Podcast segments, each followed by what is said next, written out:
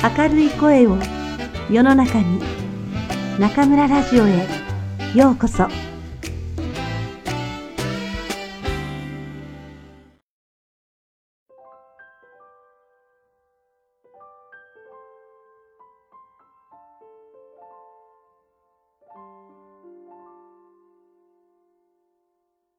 真面目な話。2017年2月7日。昨日お世話になっている先生に8月からの真央さんで一番顔色が良いと言われました。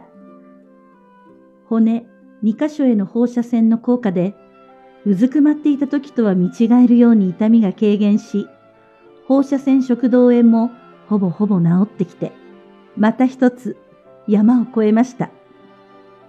山を越え終わるとこうして何度でもまた越えられて永遠に越えていけるのではないかと思ってしまいます。私は体が自分なりに安定した状態が戦えるスタートラインだと思っているので、今はまたスタートラインの振り出しに戻っただけなのですが、以前のように、はあ、果てしないとは感じていません。また戻れたなぁと感じています。以前は直すとそれだけに焦点を当てていましたが、今は悪さをしないで平穏でいようねと思います。もちろん、治ることは諦めていませんし、強く信じています。今はそんな状態で最近少し心の変化がありました。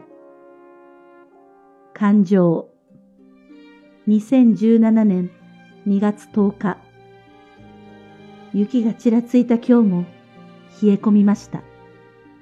ここ数日体温調節がうまくできず冷や汗をかいたり寒気で震えたり暖かい部屋で一人右往左往していました。一日のうちでも一時間前とは二時間後にはと別人のように体調が変わります。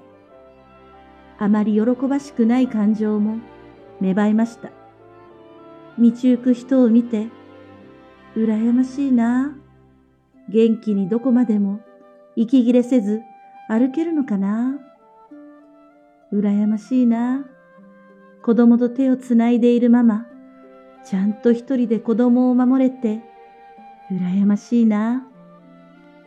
でも、私も外に出て、知らない人から見れば、普通に元気な人に見えるのかもしれない。外からは、本当のことはわからないです。なのに、勝手に、羨ましいなんて感情、おかしいですよね。積み重ねてきた感情、成長してくれた感情が、一気に振り出しよりずっと前に戻されたみたいに、すごく自分が寂しくなりました。それも現実。今日は書いて、向き合って、明日はまたいつもらしい自分になろう。一緒に泣くこと。2017年4月19日。5日も経っていました。ここずっと一日中横になっている毎日でした。息苦しさと変な発汗と痛みと。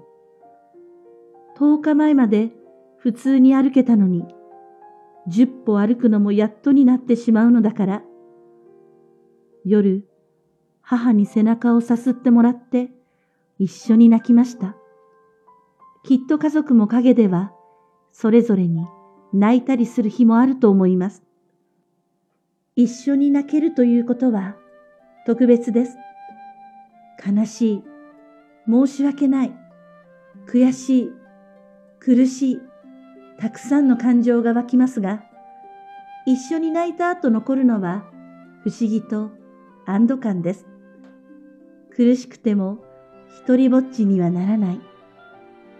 お母さん、一緒に泣いてくれてありがとう。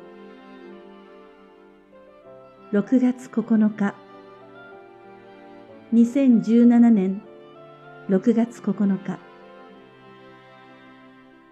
6月9日1年前の今日は私の病気が突然公になり困惑、不安、湧き出てしまう残念な気持ちに包まれていました。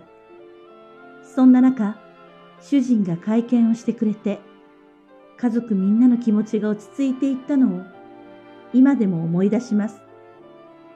でも人生は不思議なもので、何かの大きな力によって不意に舵を取られることで、それが望んでいなかったことでも結果的に新しい道を開けることがあるということを学びました。私は舵を取られてその後隠れて隠れて真っ暗になったので、新しく舵を取り返しました。それがブログでした。今の私の道を作ってくれたブログです。この舵取り事件は私の人生において大きな出来事です。皆様とつながり本当に励まされていました。いつもありがとうございます。私も陰ながら皆様のコメントを拝読し、祈ったり、応援したり、共感したりさせていただきました。届いていますか？更新できない日もありますが、一日一日の心と記録をここに残すつもりで書いています。これからもどうぞよろしくお願いいたします。そして、この場を与えてくださっているアメブロさんに感謝いたします。ありがとうございます。涙2017年6月16日先ほど私が10代の時からママと呼んでいる方が招き猫を持ってお見舞いに来てくれました。いっぱいお話ししたいのに息が苦しくなってしまい5分も話せませんでした。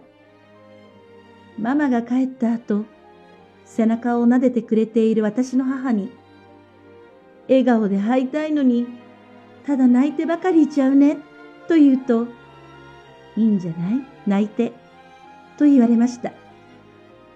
最近、涙を流すと疲れてしまうので、今の境地だと涙さえも大切な体の栄養素で、保存しちゃいたくなるものなのだと感じていました。でも今日、ママに会って涙が溢れ出て気づきました。今の私は苦しみや我慢を涙で吐き出した後は心が解放されて気持ちが良いけれどとても疲れる。でも愛の心で溢れ出てきた涙の後は満たされてこんな私でも誰かに愛を渡したくなる。いつもいただいてる愛、ありがとうございます。私もいっぱい愛を持ちたいです。こんな時に心配事があり、部屋の中に大きな顔を発見しました。どこかに行ってしまいました。足の浮腫を全力で隠します。腫れや感染のリスクが高まるからです。今までは浮腫に関して姉や母にお任せで、まだまだ自分ではズボラな対策だったけれど、太ももまで腫れて歩くのが痛いとなると、いよいよ自身もケアに真剣です。あまり伝わりませんが、足の浮腫写真がありますので、ご覧になりたくない方は、ここで失礼します。太ももは一気に妊娠線みたいなものが出てしまいました。まだまだ皮膚は伸びると思いますが、今3倍ぐらいむくんでしまいました。私なんてまだ初段階だと思いますが、不死で苦しい方の思いに少し気持ちを入れて踏み込みました。不安。それに対し、子供たちの一言は、詳しく初公開。レイカ。あらママ、昨日よりひどくなってる。どうしたの？かわいそうに。ああ、これはですね、肝臓というものがいけなくて、えっと、なんだっけ、腎臓をしたんですね。とにかく流れを良くしないとひどくなりますよ。これ、ツボ？ツボ？何のツボですか？ツボって何でしたか？リンパはここですか？お薬ちゃんと飲まないと。ほら、ママはお薬飲むの苦手でしょ？治りませんよ。明日からはちゃんともっと早く飲んでください。今日はもう飲んだの？本当？パパ？ママお薬飲んだって？本当？うん。じゃあ、いいよ大丈夫。おやすみなさい。愛してるよ、ママ。とにかく、よく聞いて覚えているので、長いお話に驚く、しっかりお姉さんです。ほぼ完全コピーのお話です。還元は、ママ、また太っちゃったね。どうして？でも大丈夫だよ。カンカンが撫でてあげたら良くなるよ。んなんか、ママぬるぬるする。あ、ごめんね。オイルつけたの。うーん。ちょっと嫌そう。嫌だ？うーん、嫌じゃないけどさ。嫌じゃないけどさ。その先は無言のまま、なでなで。とても二人の個性が出ています。長文でごめんなさい。ブログは私のトロの場所だな。オレンジジュース。